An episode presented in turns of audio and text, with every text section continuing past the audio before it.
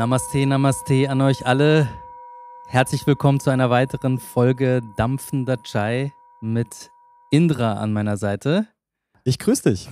Hallo. Hallihallo. Und mit mir Serkan. So, diesmal aus der ganzen Welt senden wir zu euch. Einmal aus Thailand und einmal aus Indien. Richtig. Schön, dich zu sehen, mein Lieber. Wie geht's dir? Ja. Was macht Indien? Ja, also wir telefonieren hier gerade äh, parallel zu dieser Aufnahme über Zoom. Das heißt, Indra und ich, wir können uns sehr schön sehen.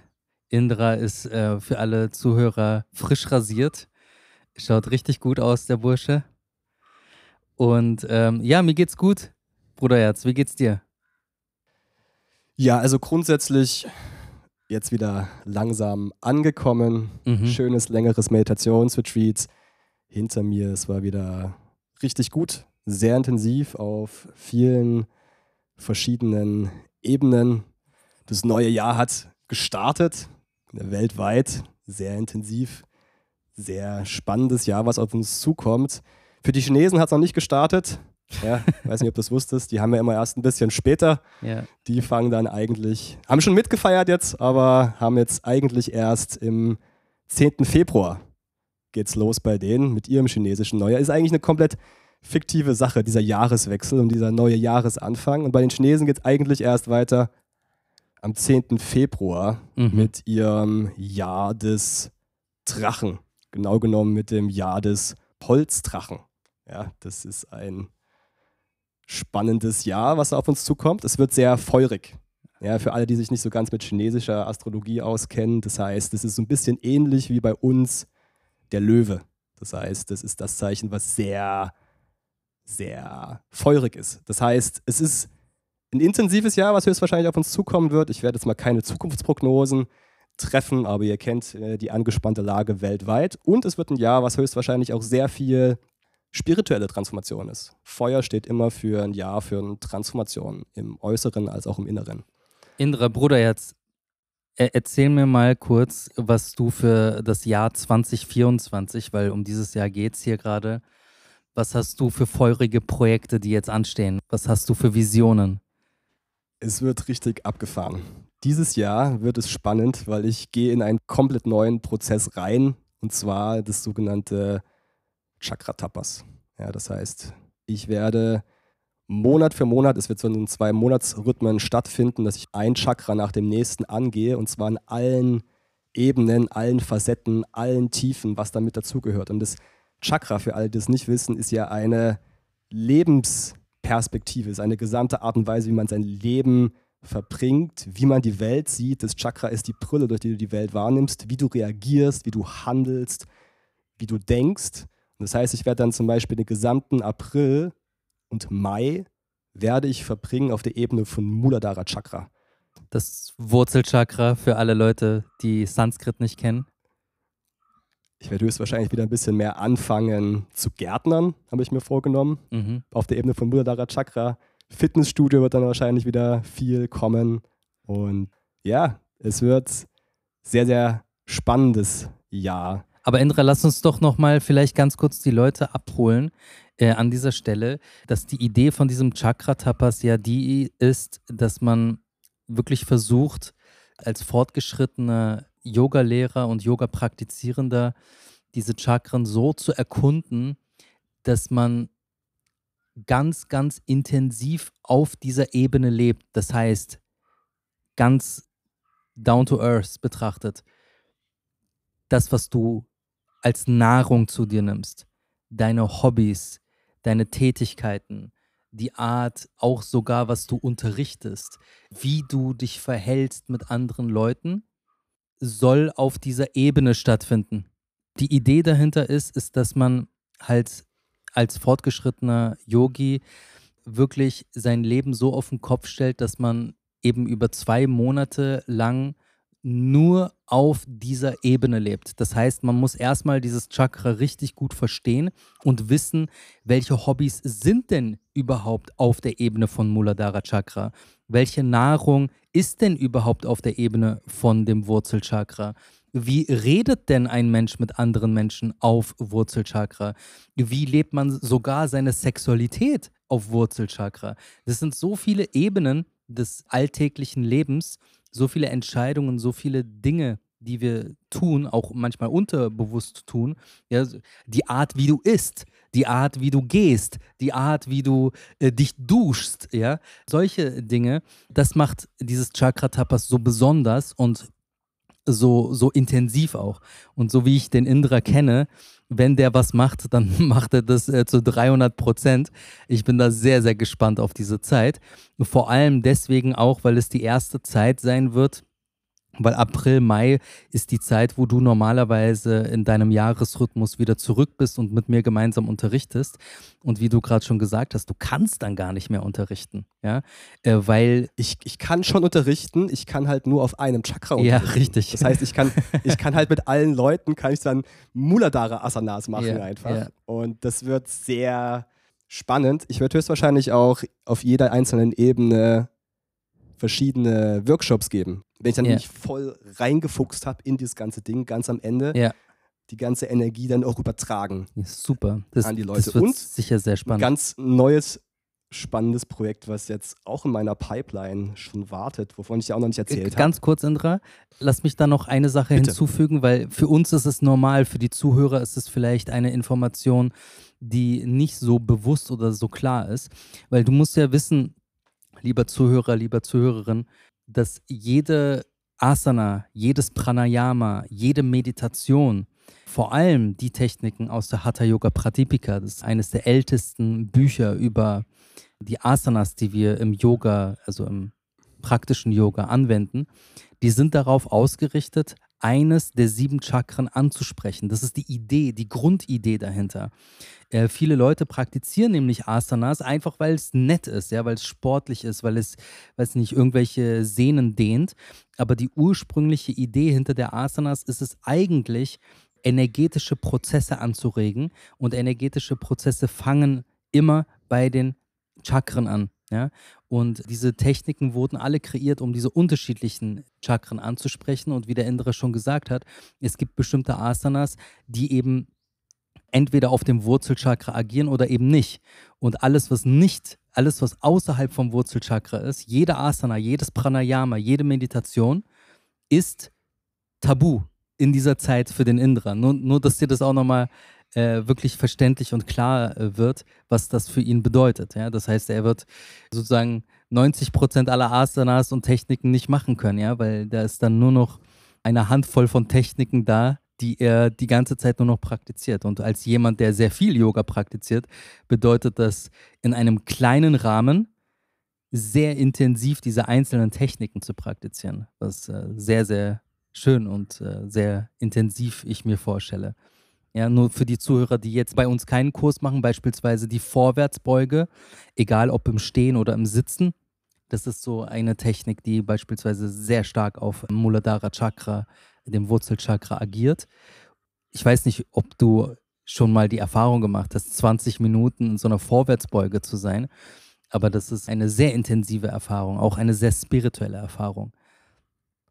Ja, es werden sehr viele Techniken gestrichen werden. Also mein komplettes äh, Praxisprogramm wird sich radikal verändern über diesen Zeitraum. Aber das Spannende ist tatsächlich, dass man in den Chakren immer, immer tiefer gehen kann. Und das ist das wirklich Spannende, dass wir nicht nur auf der Ebene leben, sondern wenn wir wirklich in die Tiefe einsteigen von den Chakren, dann wartet auf jeder Ebene, in der tiefsten Tiefe wartet Gold. Mhm. Wartet reines Gold. Und das heißt, ein Ansatz ist nämlich auch, dass du gar nicht hochgehst bis nach Sahasrara, sondern dass du in die tiefsten Tiefen von dem jeweiligen Chakra dich durcharbeitest. Und es gibt Meditationstechniken. Das heißt, im Yoga, in der Yoga Sutra von Patanjali ist es ja so, wir arbeiten mit Asanas, wir arbeiten mit Pranayama, wir arbeiten mit mentalen Konzentrationstechniken und wir arbeiten mit Meditationstechniken. Ja? Und das heißt, jede von diesen Techniken gibt es für diese einzelnen Chakren. Und du kannst dich quasi damit Ebene für Ebene mehr und mehr in die Tiefe vorarbeiten. Das heißt, nicht das gesamte Leben wird daran angepasst, sondern auch die Yoga-Praxis. Und damit arbeiten wir uns immer und immer tiefer vor bis halt in die verschiedenen Körper rein, bis rein in den mentalen Körper und dann irgendwo ganz unter allem wartet immer reine Glückseligkeit. Und die sieht auf jeder Ebene von jedem Chakra komplett anders aus. Und ich bin gespannt drauf. Es wird total spannend werden. Und das Projekt, was ich noch teilen wollte, was ich vorstellen wollte, mir ist aufgefallen, Serkan, ich werde das nochmal verifizieren und nochmal nachforschen. Aber ich glaube, und wir, wir werden ja immer wieder gefragt von den Leuten, was können wir für ein Buch empfehlen?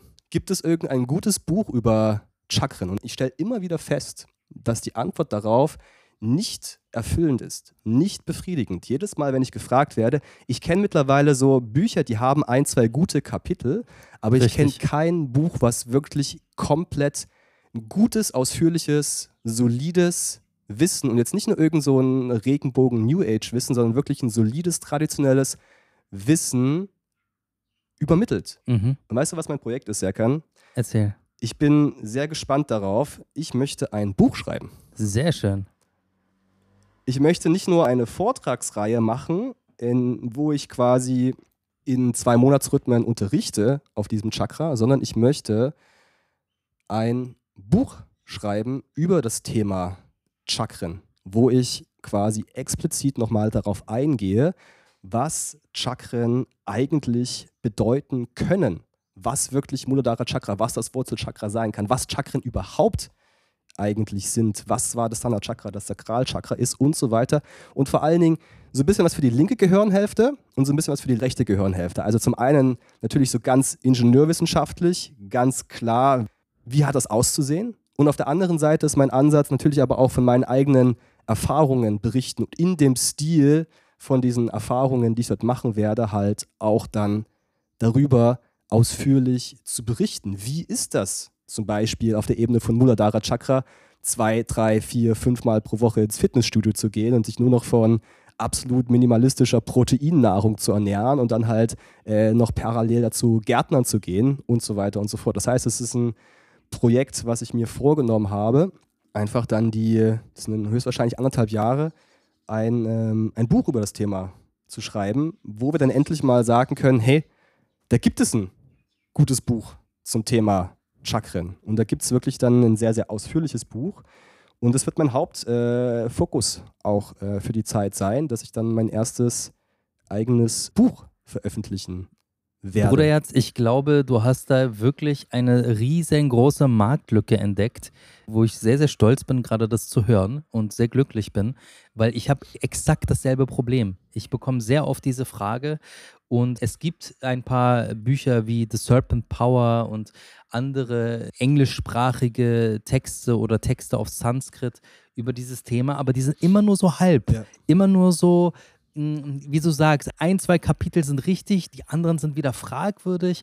Und es ist ja auch immer die Frage, ne, also es würde. Oder schwer verständlich auch. Ja, genau. Ich würde dir da auch wirklich empfehlen, das in deinem Vorwort vielleicht auch nochmal zu erwähnen, dass es so viele unterschiedliche Traditionen gibt, ja, die auch so ein bisschen einen anderen Ansatz haben. Es gibt äh, esoterische Schulen äh, auf diesem Planeten, die behaupten, es gäbe nur sechs Chakren. Andere gibt es, die sagen, es gibt acht Chakren und so weiter. Woher diese Unterschiede herkommen, ja, und was die einheitliche Form ist und warum du dir auch sicher bist, dass die Informationen nicht nur aufgrund dessen, dass du an deinem eigenen Körper diese Chakren erkundet und gesehen hast, sondern auch, was du gelernt hast, wo du gelernt, wie du es gelernt hast und so weiter ähm, dass man da wirklich sich sicher sein kann, dass das äh, eine solide Information ist, die man da bekommt. Ja? Weil es gibt, wie du sagst, diese ganze Regenbogen ja. New Age äh, Nonsense, der da draußen supported wird und äh, die sieben Chakra Musik und sieben Chakra Lehre und bla bla bla.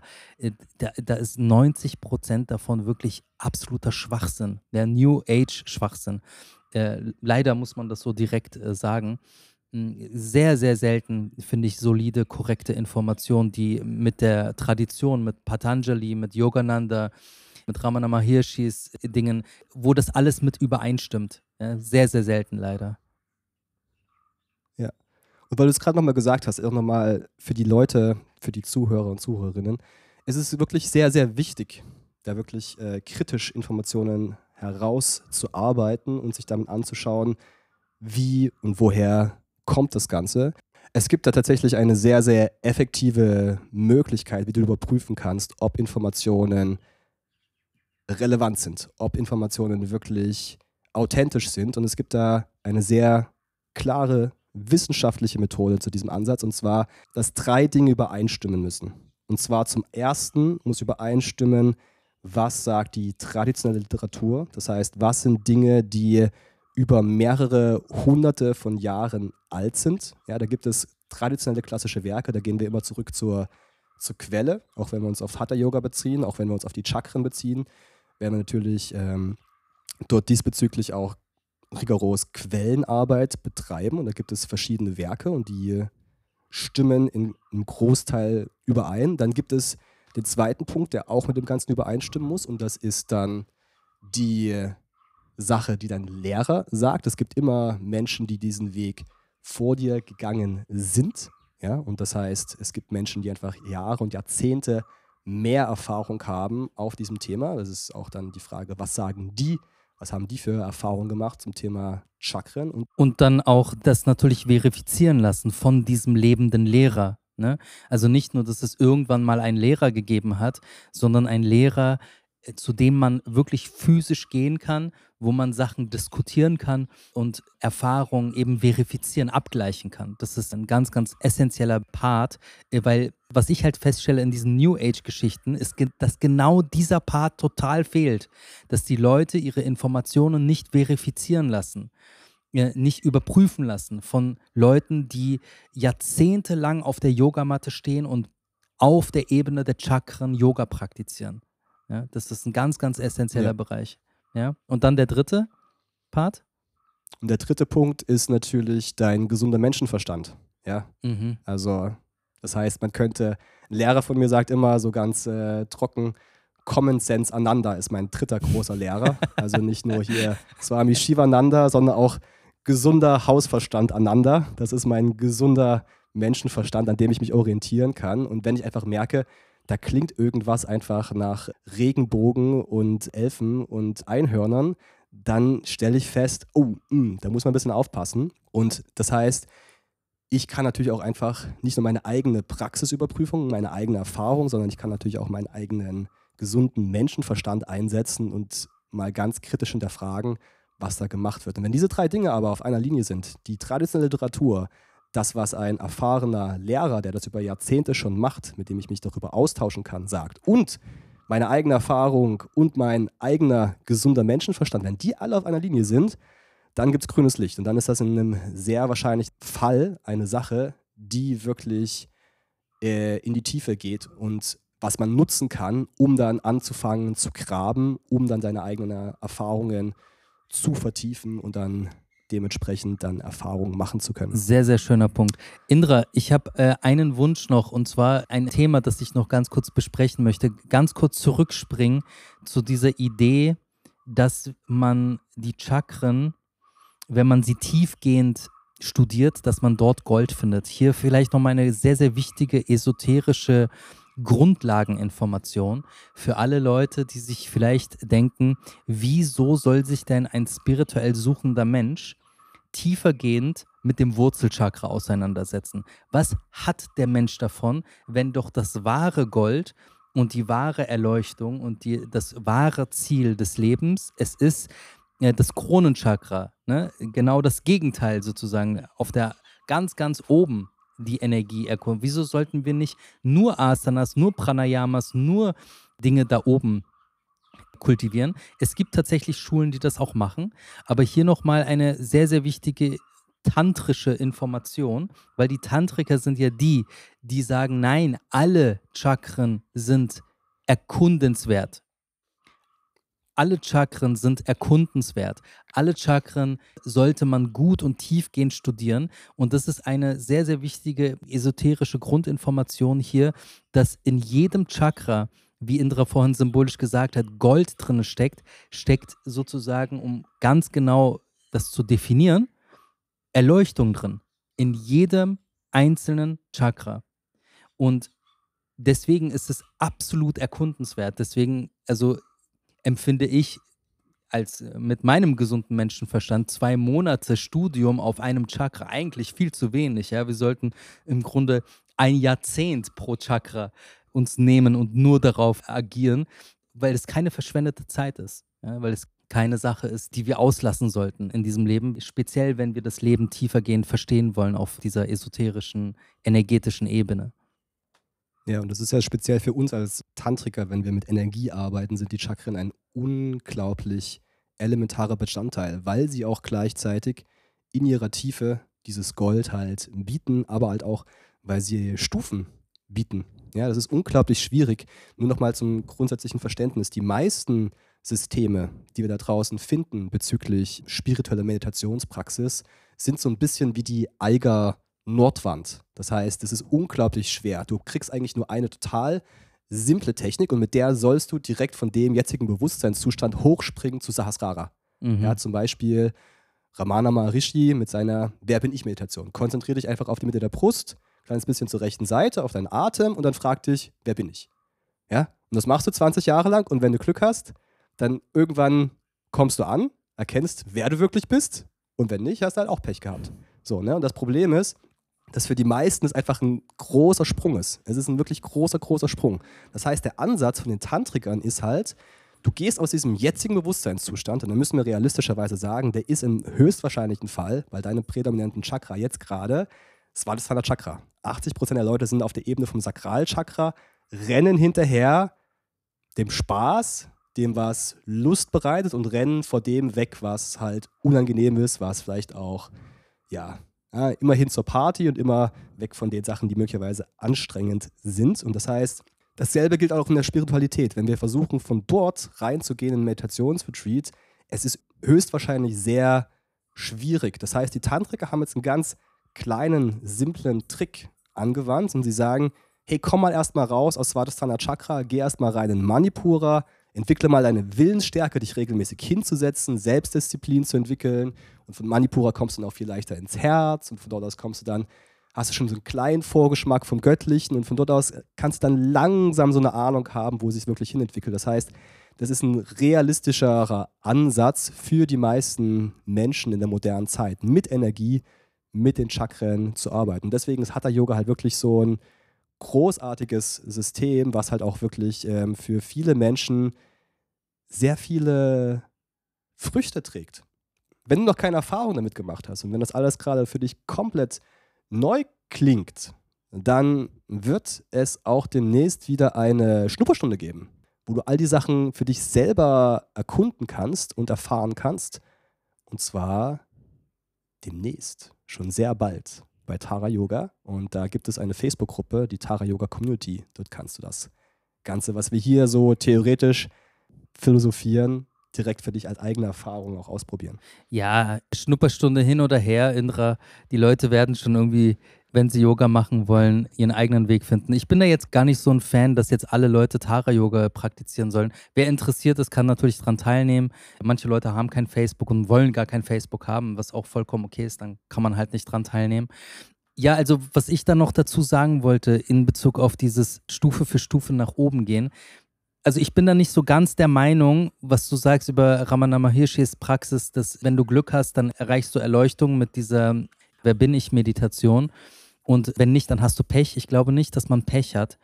Also ich bin ja jetzt gerade hier in Indien und ich merke sehr deutlich den Spirit der Menschen. Und hier nochmal ein kleines Teilen von dem Spirit der Leute. Ich habe es gestern wieder gemerkt. Ich war bei einem Tempel, das über 2000 Jahre alt ist. Und die Leute, die dort arbeiten, die Hingabe, mit der die Pujaris die Pujas machen und auch diese unfassbare Bescheidenheit in diesem 2000 Jahre alten Tempel mit diesen Figuren, die dort geschnitzt worden sind und so weiter. Du stehst da vor diesem Tempel und du, man merkt einfach sofort, hey, ich bin ein kleiner Pups hingegen von diesem Tempel diesen Tempel, den gab es, bevor ich auf die Welt gekommen bin und den wird es noch lange nach meinem Tod geben. Und ich kann diesen Tempel ein bisschen behüten, ein bisschen verschönern, eine Blume hinterlassen und das ist der einzige Beitrag, den ich leisten kann in diesem Leben, damit es diesen Tempel noch lange geben kann. Und wenn man so einen alten Tempel sieht, ja, da, da merkt man auch nochmal so richtig, wie, wie unfassbar wichtig wir uns nehmen und wie unfassbar viel wir von uns selbst halten, weil die Zeit, die geht so schnell um. So ein Leben geht so schnell vorbei, aber das, was bleibt, sind halt diese Städten. Worauf ich hinaus wollte, war, die Inder haben nicht so, also die haben so eine bescheidene Art, mit dem Leben umzugehen, auch in Bezug auf Erleuchtung erlangen in diesem Leben. Die haben gar nicht den Anspruch, jetzt das, die größte Erleuchtung, Nirvana, Samadhi zu erreichen, weil sie sagen, hey, jeder Schritt, den ich mache, jeder Schritt, jede Meditation, die ich gehe, die ich praktiziere, jede Asana, die ich praktiziere, ist sowieso für meine Seele. Es ist sowieso in diesem Leben sozusagen Gott zu erreichen und mit Gott in Einheit zu leben also ich übertreibe jetzt mit diesem Symbol Gott, ja, aber die meisten Zuhörer werden verstehen, was ich meine. Ich meine damit halt wirklich in Erleuchtung zu leben, ist sowieso unrealistisch. Ja, deswegen sie sagen, ich kann nur einen kleinen Schritt gehen, das Leben ist sowieso so, so schnell wieder vorbei und die leben ja in dieser Einstellung der äh, Inkarnation und der Reinkarnation und sie sagen, alles, was ich mache, ist gut fürs nächste Leben. Ja, alles, alles, was ich gebe, weil dieser Tempel, den sehe ich jetzt hier in meinen 60, 70, 80 Jahren und ich werde den sowieso wiedersehen. So, und je schöner ich ihn mache, desto schöner werde ich ihn wiederfinden im nächsten Leben. Ja, das ist so ein bisschen die Einstellung, die sie haben. Ich bin mir auch ziemlich sicher, dass Ramana Mahirshis und die anderen Praktiken, die sagen, ey, mach einfach diese hohe Meditation, sie ist gut für deine Seele sie ist gut für die Zukunft. Auch wenn du es in diesem Leben nicht merkst, hast du vielleicht das höchste Ziel nicht erreicht. Aber irgendwann wirst du es erreichen. Irgendwann wird jeder diesen Zustand erreichen. Und das ist so ein bisschen die Einstellung hier, die ich sehr, sehr bewundernswert finde. Weißt du, die Leute halten nicht so viel von sich selbst. So, die denken nicht so groß, ja, dass sie so Gold erreichen in diesem Leben. Ich meine, das ist die tantrische Einstellung, ja, dass wir versuchen, das Höchste in diesem Leben zu erreichen. Aber das ist hier nochmal so schön zu sehen, wie bescheiden die Menschen hier leben. Das ist so inspirierend. Ja. Ja, es ist eins von meinen Lieblingsthemen, was du da angesprochen hast. Und der Tod setzt wirklich einige Dinge wirklich in eine ganz neue Perspektive. Also ich habe jetzt nämlich auch, also habe ich dir vielleicht auch schon erzählt, aber ich habe jetzt letzten Samstag hat meine ähm, Kunst des Sterbens Praxisgruppe auch gestartet und die Auseinandersetzung mit dem Tod, die bringt wirklich einige sehr, sehr wichtige Dinge mit und ein, ein Bild, was ich jetzt, was mir auch gekommen ist, jetzt wo du jetzt gesagt hast, ja, mit den, mit den Tempeln, die ich aufrecht er, erhalte, ist auch so ein bisschen, ich glaube, was wir auch machen können in Anbetracht unserer eigenen sehr schnellen Vergänglichkeit und äh, Sterblichkeit. Was wir machen können, was vor allen Dingen auch wir jetzt als Yogalehrer tun, ist eine Fackel weiterreichen. Es gibt da eine uralte, ein uraltes Wissen, was da über Jahrhunderte, Jahrtausende für eine Ewigkeit da draußen existiert. Und wir sind unbedeutend. Wir kommen und wir gehen, aber was wir tun können, ist eine Sache, die weit über uns hinausgeht, aufrechterhalten. Eine Sache weitergeben, die Jahrhunderte, Jahrtausende vor uns existiert hat und wir können dafür sorgen, dass sie nicht ausstirbt. Wir können uns in den Dienst dieser Tradition stellen und damit etwas äh, erhalten, was unglaublich wichtig ist, was Menschen eine unglaublich tiefe existenzielle Erfahrung davon machen kann, warum wir überhaupt hier sind. Und eine Sache wollte ich noch ergänzen zu dem, was du gesagt hast. Es ist gut und schön zu sagen, sich selber vielleicht auch nicht so in den Vordergrund zu stellen. Und das ist auch eine gewisse Art von Demut, die du da beschrieben hast. Und gleichzeitig, es gibt ja auch ähm, den Unterschied, und da ist Osho auch wirklich sehr spannend drauf eingegangen, es gibt diesen Unterschied zwischen dem Ansatz, der im Osten sehr viel vertreten ist von der Reinkarnation und im westlichen Modellen ist es so ein, ein einmaliges Ding. Ja? Und man könnte möglicherweise auch sogar so weit gehen, zu sagen, dass es bewusst in die Richtung abgeändert wurde ja, dass bestimmte Sachen möglicherweise auch so geformt wurden, dass es so aussieht, als wäre es nur ein einmaliger Schuss. Aber was nämlich passiert dadurch, dass wir uns auseinandersetzen mit, da ist nur eine einmalige Möglichkeit, dann können wir Sachen nicht auf später verschieben. Weil was oftmals passiert im Hinduismus und warum auch Indien in meinen Augen halt teilweise, und das sagt auch einer unserer Lehrer mal wieder, teilweise so ein bisschen ein spirituelles Dilemma hat, ist, weil sie Sachen einfach immer aufs nächste Leben verschieben. ja. Ne, und gut ist, wenn sie sagen, okay, ich mache jetzt die Meditation und ich lege das in die Hände Gottes und wenn der es gibt, dann gibt das und so weiter und so fort. Das ist gut. Aber wenn sie sagen, naja, gut, Spiritualität kann ich auch nächstes Leben machen, jetzt mache ich mal jetzt Fokus mal auf äh, Geld verdienen. Ja. ja. So jetzt, jetzt, jetzt ist mal so Business, Business, Kaching, Kaching. Ne? Und nächstes Leben kann ich mich ja immer noch so tiefer auseinandersetzen mit Erleuchtung und Samadhi. Und das ist so ein bisschen dann problematisch, mhm. weil das ist wo oftmals das Problem dann einfach auf den nächsten Tag verschiebt. Und die verschieben es halt nicht auf den nächsten Tag, sondern aufs nächste Leben. auf ihr ganzes nächstes Leben. und das ist so ein bisschen, die Gefahr dahinter. Ein bisschen äh, fragwürdig. ja, ja. ja, ja, wo man ein bisschen aufpassen muss. Ja. Ne? Äh, ich war ja gerade in einem Ashram und zwar in dem sogenannten Amritapuri Ashram von der heiligen Frau hier in Indien. Äh, Amma heißt sie. Es ist äh, eine sehr, sehr beeindruckende Frau und ich habe mir auch so ein paar Lectures von ihr angehört. Ist übrigens eine sehr, sehr beeindruckende Frau, ja, die den ganzen Tag eigentlich nur auf der Bühne steht. Da sitzen Tausende von Leute und pilgern zu ihr und wollen mit ihr sein so eine lebende Mutter Teresa, aber auf Yoga und Spiritualität bezogen. Und die ist vorhanden, ja. Also man kann die besuchen, man kann sogar auf die Bühne an den ganzen Militärleuten mit Maschinengewehr kann man vorbeigehen. Wenn man da sich diesen Token holt, kann sie sogar umarmen und äh, mit ihr reden. Und Hast du sie umarmt, Serkan? Zweimal, ja. Wie war das? Aber warte mal, das erzähle ich gleich. Aber auf jeden Fall, ja, okay. auf jeden Fall, was sie sagte, das passt nämlich gerade sehr zu diesem Thema, war, wir haben keine Zeit zu verlieren. Wir vergessen das immer wieder. Aber sie schlägt so richtig auf ihr Bein und sagt, Leute, wir haben keine Zeit zu verlieren. Vergisst eure spirituelle Praxis nicht. Die Zeit ist so, so wichtig und so Gold wert. Und wir sollten jede Minute, jede Stunde aufhören mit Nonsens, sondern uns immer wieder klar machen, hey, es gibt da einen spirituellen Weg und du hast den Segen, dass du die richtigen Leute um dich herum hast, die richtigen Praktiken um dich herum hast. Praktiziere. Das ist so ihre Message, ja. Das ist so eines ihrer Sachen, die mich sehr beeindruckt hat, mit was für einem Nachdruck sie dem nachgeht in Bezug auf, ja, auf das nächste Leben verschieben. Und das andere, was ich sehr beeindruckend fand, war auch ihr Ansatz von Karma-Yoga. In dem Ashram heißt es der Seva-Dienst und gefühlt 80 Prozent aller Leute dort machen irgendeinen Dienst dort, ja, äh, weil die haben ganz, ganz viele unterschiedliche Projekte und man kann sich da immer mit einarbeiten, genauso wie es bei uns in der Tara-Yoga-Schule auch möglich ist, äh, Karma-Yoga zu machen. Und sie sagt halt, die Idee hinter Karma-Yoga ist, ist, dass du aufhörst, dir die Frage zu stellen, was habe ich davon? sondern dass du dich den ganzen Tag damit auseinandersetzt, was haben andere davon.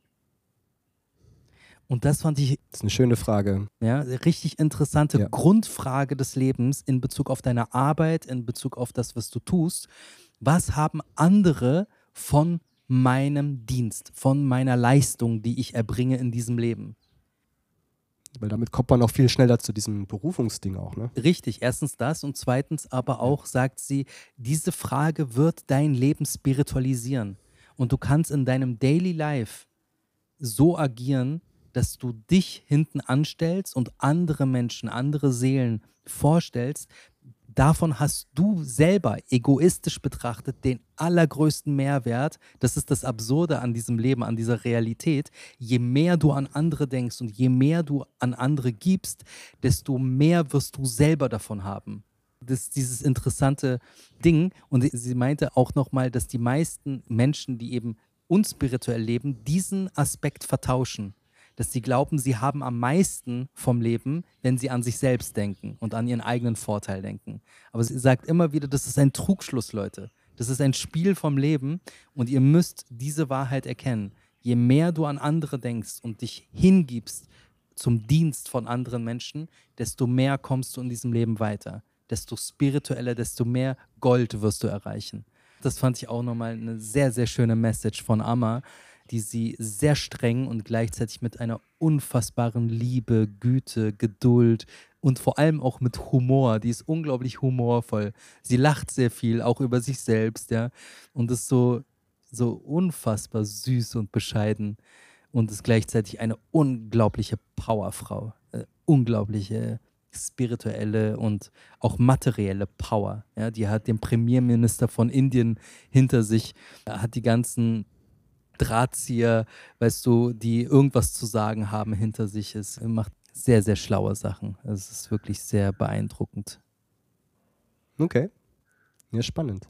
Ja, grundsätzlich ist es tatsächlich auch so, wenn man sich mal genauer anschaut, Sachen, die Menschen für sich tun, wenn man es mal genauer analysiert, dann wird man auch feststellen, dass die meisten Sachen, wo man jetzt auf den ersten Blick denkt, die sind jetzt total egoistisch, egozentrisch und denken jetzt zuerst immer nur an sich. In den meisten Fällen, wenn so Menschen Sachen, wo sie denken, dass sie gut für sich sind, mal genauer anschaut, dann sind die überhaupt nicht gut für sich. Also mhm. dann sind die grundsätzlich, und das kann auch jeder mal für sich selber prüfen, wenn du jetzt tatsächlich Dinge tust, wo du denkst, wo du jetzt mal nur an dich denkst oder du denkst jetzt mal, du machst eine Sache und das machst du jetzt, um dir quasi mal endlich was richtig Gutes zu tun. Ne? Dann ist es in den meisten Fällen für die Leute teilweise eine Sache, die ihnen gar nicht selber unbedingt so gut tut.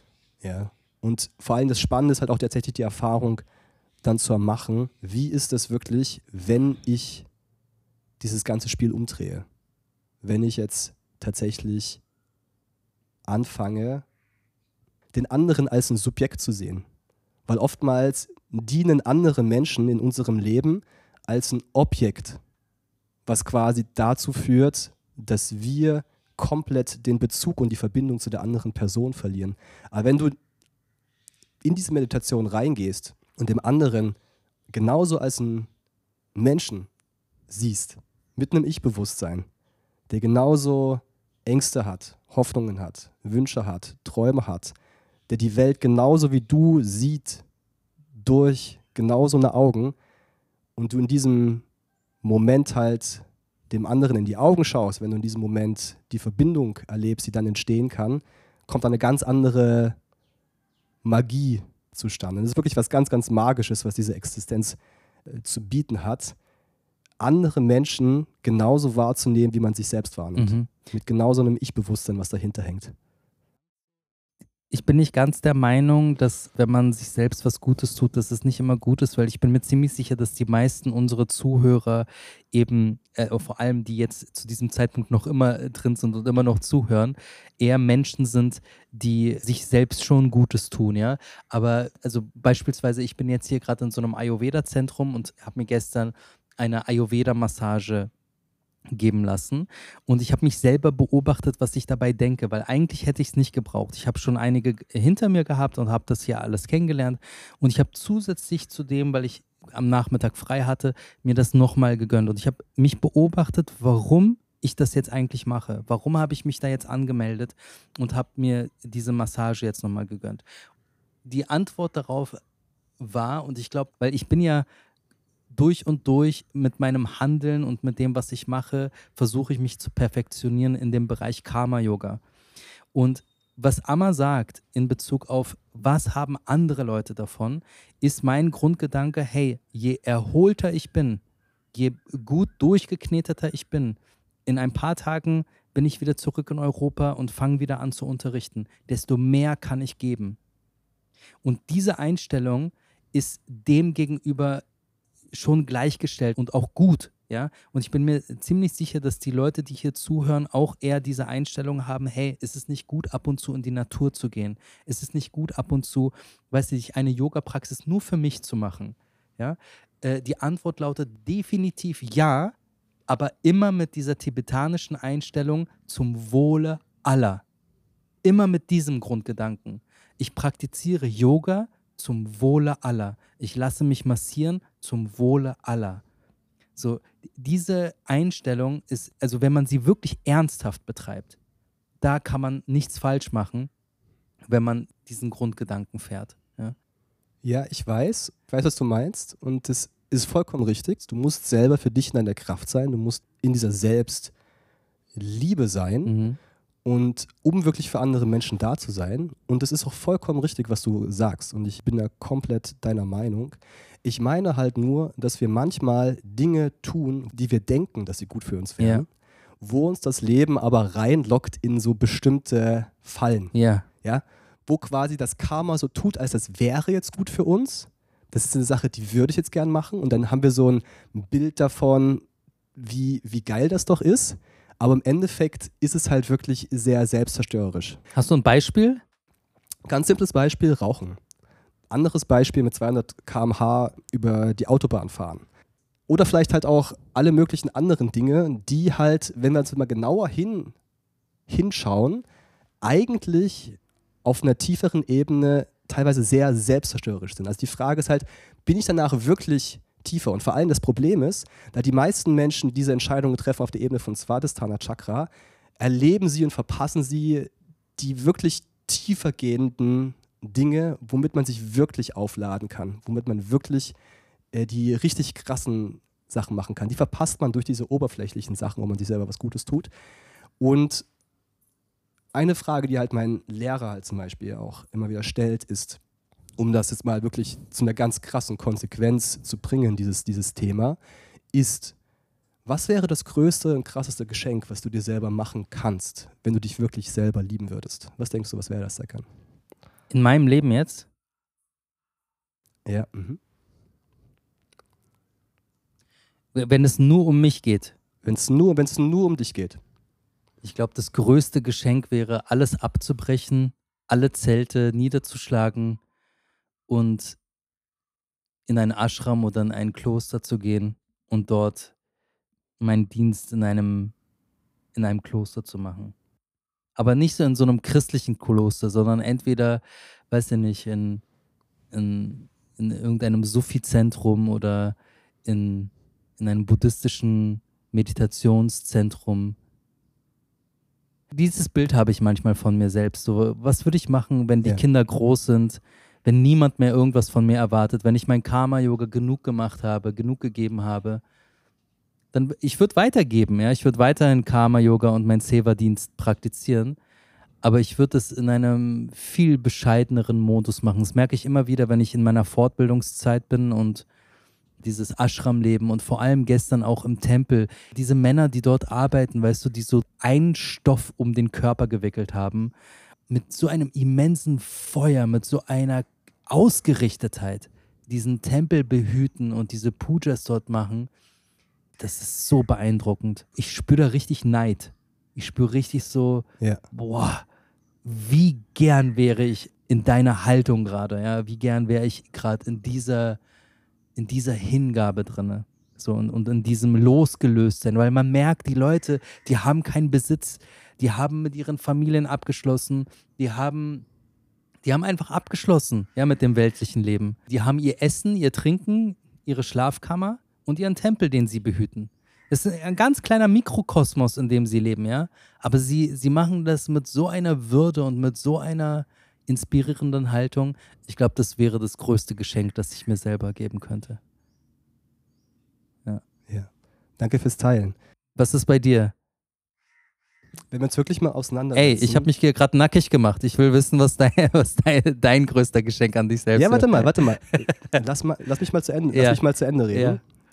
Da kommen wir nämlich genau zu diesem Thema mit dem Karma und was da jetzt gerade nämlich alles um uns herum uns davon abhält, wo wir nämlich eigentlich denken, dass das eigentlich gute Dinge für uns sind, wo wir dann eigentlich im, im Endeffekt feststellen, dass sie uns teilweise davon abhalten.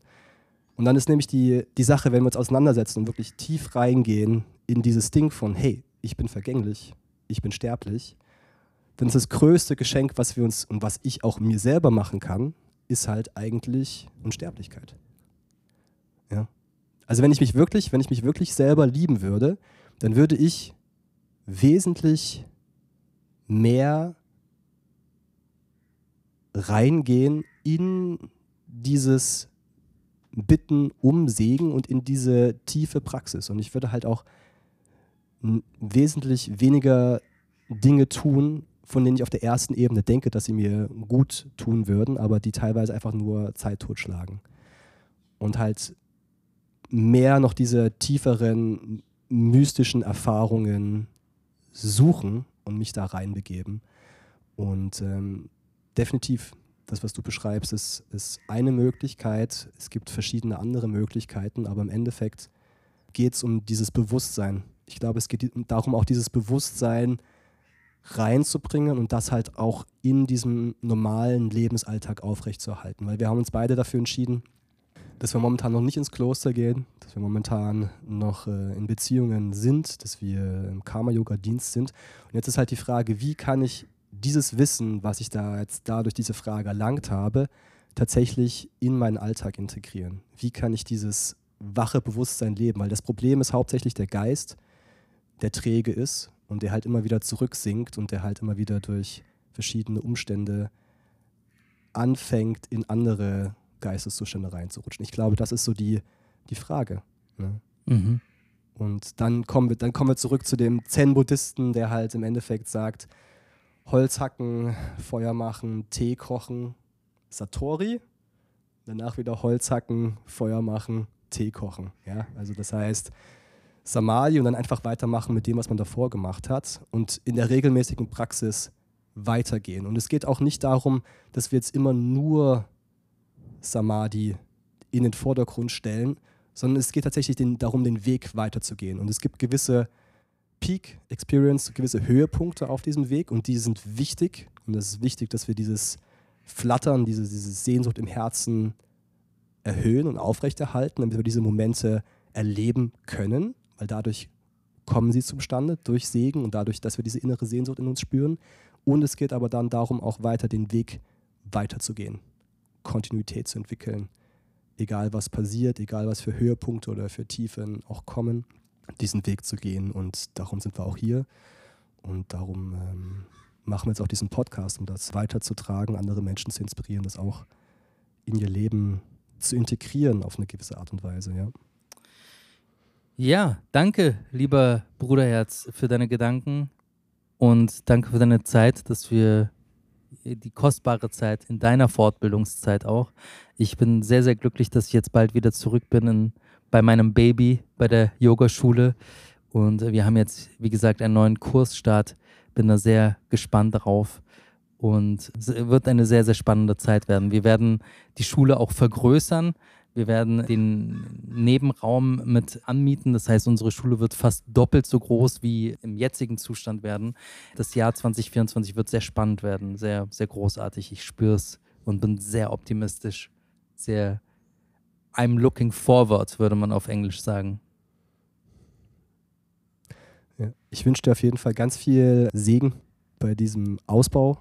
Danke Projekt dir. und äh, ich wünsche auch allen Zuhörern und Zuhörerinnen ganz viel Wachsamkeit und bringt das in euren Alltag, tragt es weiter auch zu euren Freunden und in eure Familien und ohne zu predigen. Nee, einfach durch das Sein, durch, durch das Leben, durch das Leben und wie du das zeigst. Ja, genau. Das ist das Beste, was du machen kannst. Ganz kurzes Beispiel möchte ich dazu geben. Ich bin ja hier derzeit in so einem Ayurveda-Zentrum und hier ist so ein Yogalehrer, so ein kleiner. Und ich fühle mich nicht besonders angezogen. Ich, ich höre die Yoga-Praxis und der, chantet immer so ganz komisch und ist, ist mir nicht so sympathisch. Ja? Ich habe seine Yogastunde noch nicht probiert. Wie auch immer, der Typ also es ist so eine Synchronizität, so ein Zufall, ja. Der geht sozusagen, immer wenn seine Yogastunde vorbei ist, geht er an meinem Zimmer vorbei und genau in diesem Moment komme ich raus und wir treffen uns. Jeden Tag, ja. Zweimal. Und gibt keine Zufälle. Der, der Typ hat mir nicht einmal gesagt, hey, komm doch mal in meine Yogastunde. Aber das, was er macht, er strahlt mich immer total süß an und sagt, hey, how are you? Und ich sage, good, how are you? Er sagt, very good, thank you, have a beautiful day. Und geht dann. Schön. Die schönste Werbung, die ein Mensch für seine eigene Praxis machen kann.